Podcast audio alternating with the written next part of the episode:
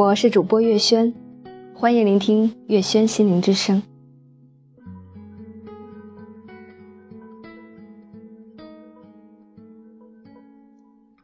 那年，他十六岁，第一次喜欢上一个男生。他不算很高，斯斯文文的，但很喜欢踢足球，有着一把低沉的好嗓音，成绩很好，常是班上的第一名。虽然在当时，早恋已经不是什么大问题，女生追男生也不再是新闻。她更不是那种内向的女孩，但是她从来没有想过要向他表白，只是觉得能一直这样远远的欣赏他就很好了。那时，他常常为在路上碰到他，打声招呼，高兴个半天，常常放学也不回去。而是上运动场一圈又一圈的慢跑，只为了看他踢球。他还学着叠幸运星，每天在那小纸条上写一句想对他说的话，叠成小幸运星，快乐地放在大瓶子里。他常常看着他想，像他那样的男生，应该是会喜欢那种温柔体贴的女孩吧。那种有着一头乌黑长发，有着一双水汪汪的大眼睛，开心的时候会抿嘴一笑的女孩。她的头发很乌黑，但只短短到耳际边。她有一双大眼睛，但常常因为大笑而眯成一条缝。她常常照着镜子想，如果有一天。她成了那种女孩，他会不会喜欢上她？但想归想，他还是每个月都跑去理发店，把稍微长长一点的头发剪短到耳际边，还是一遇到好笑的事情就哈哈大笑起来，笑得眼睛眯成一条缝。他十九岁。考上一所不算很好但也不差的大学，他正常发挥，考去了另外一所城市的重点大学。他坐着火车离开这个生他养他的小城市，浮上心头的是他点点滴滴与他的回忆。大学生活是以二十几天艰苦的军训生活拉开序幕的。晚上临睡前，其他女生都躲在被窝里，偷偷打电话跟男友互诉相思之情。她好几次按完那几个熟悉的数字键，始终没有按下那个呼叫键。十九年来，第一次知道什么叫思念。原来。思念是一种可以让人莫名其妙的掉下眼泪的力量。四年的大学生活不算太长，活泼，单身。好事者问起原因时，他总淡淡一笑，说：“学业为重嘛。”他也确实在很努力的学习，只为了考他那所大学的研究生。四年来，他的头发不断变长，他没有再剪短。一次旧同学聚会时，大家看到他时都眼前一亮，一把乌黑的、长长直直的头发，水汪汪的大眼睛，因恰到好处的眼影而显得光彩，白里透红的皮肤，时不时抿嘴一笑。都认不出这是昔日的小活宝。他见到他时也不禁心神一动，但当时他的手正挽着另一个女子的纤纤细腰。他看着身边那个比自己更温柔妩媚的女子，很好的掩饰了心里一丝失落，只淡淡的一笑，说：“好久不见了。”他二十二岁，以第一名的成绩考上了他那所大学的研究生。他没有继续考研，进了一间外资企业，工作出色，年薪很快就达到了六位数。他继续过着单调甚至枯燥的学生生活，而且坚持单身。一次放假回家，一进门，母亲就把他拉过一边，语重心长：“女儿啊，读书是好事，但女人始终是要嫁人生子的，这才是归宿啊。”他点了点头，进房间整理带回来的行李，先从箱子里拿出来的是一瓶满满的幸运星。摆在书架上，书架上一排幸运星的瓶子都是满满的，刚好六瓶。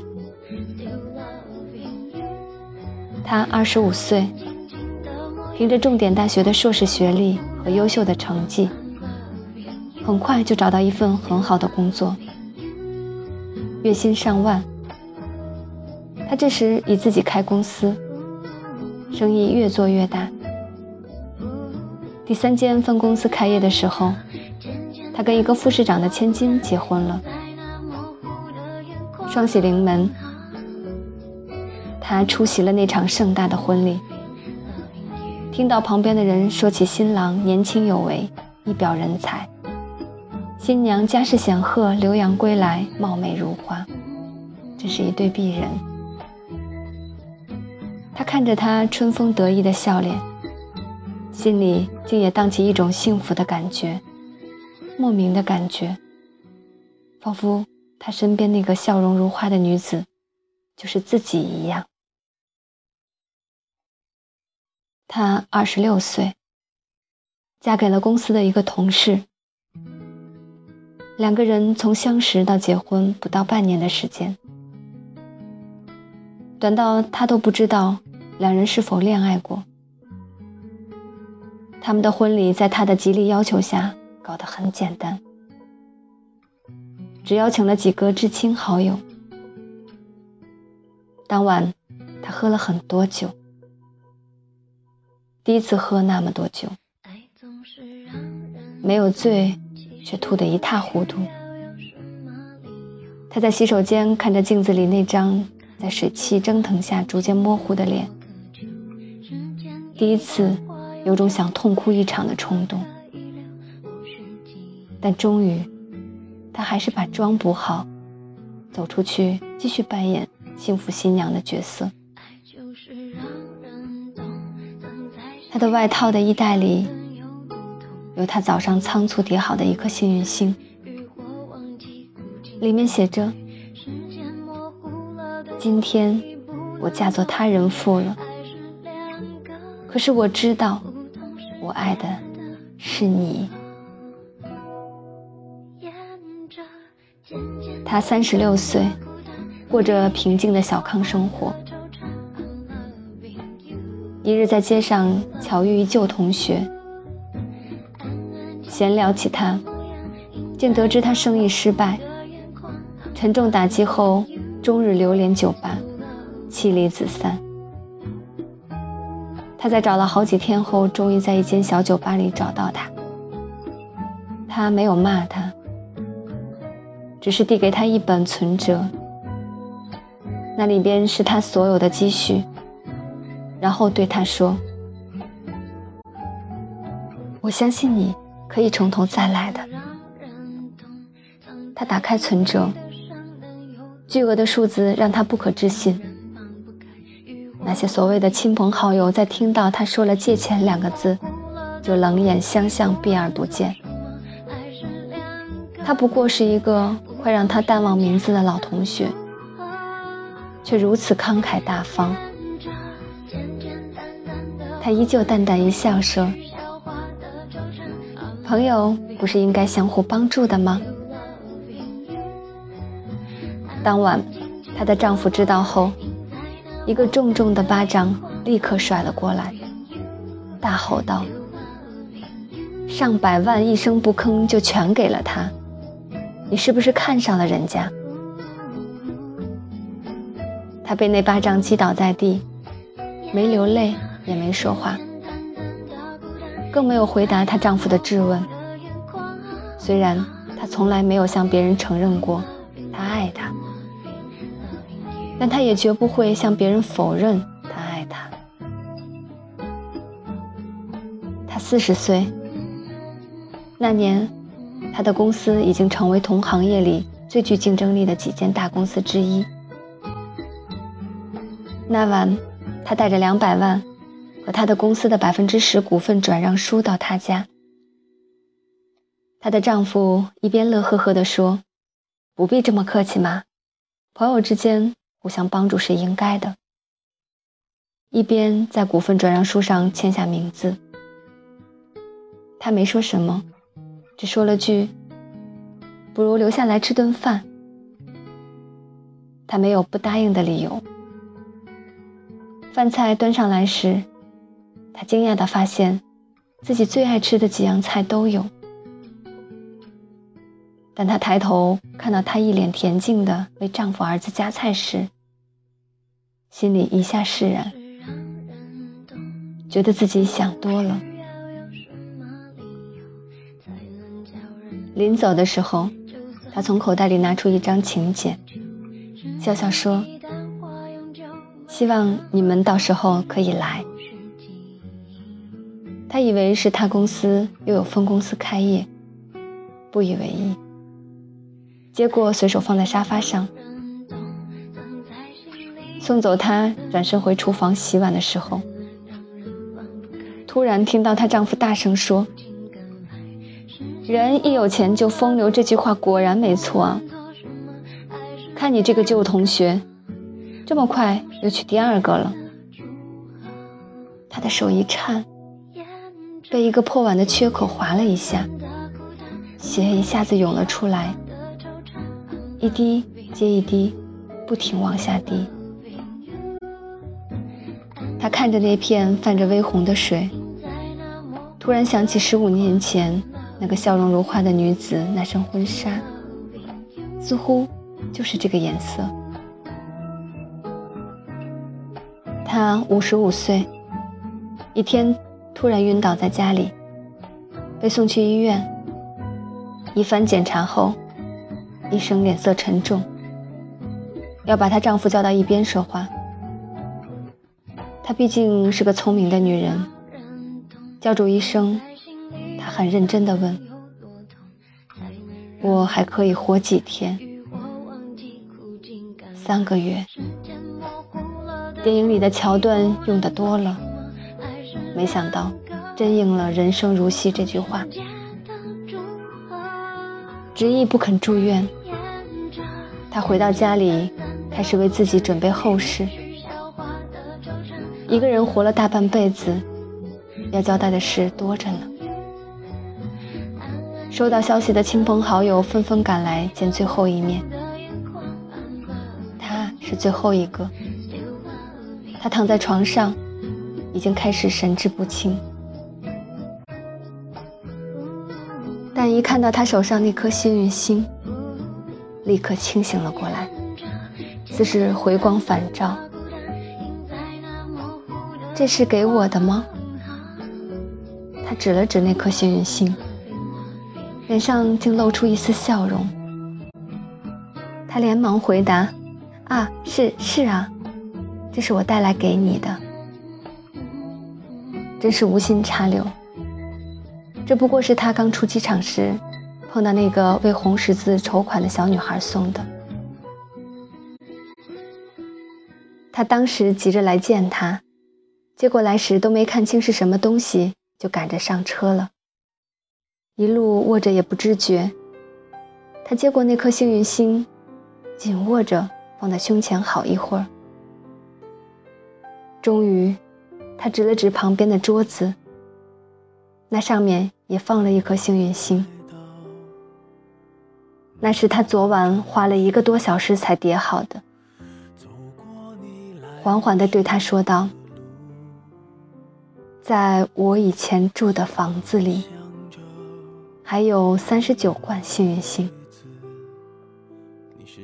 等我火化的时候，你把那些连同这两颗和我放在一起，好吗？他还没来得及回答，他已经合上眼睛，一脸安详。他火化那天，他按照他的遗愿，把那些幸运星撒在他身上，三十九罐，不小心滚落一两颗在地，也没人发现。他转身要走的时候，忽然发现。地上还有两颗，捡起来，他想，算了，就当是留个纪念吧。七十岁，一天，他戴着老花眼镜在花园里看书时，四岁的小孙子拿着两张小纸条，兴冲冲跑到他面前嚷道。爷爷，爷爷教我识字。他扶了扶眼镜，看清第一张小纸条上的字：“杰，你今天穿的那身蓝色球服很好看。还有，六这个号码我也很喜欢哦。”他皱了皱眉，问孙子：“这两张小纸条你是从哪里找来的？”这不是小纸条啊，这是您放在书桌上的那两颗小星星啊！我拆开它，就发现里面有字。他一愣，再去看那第二张小纸条。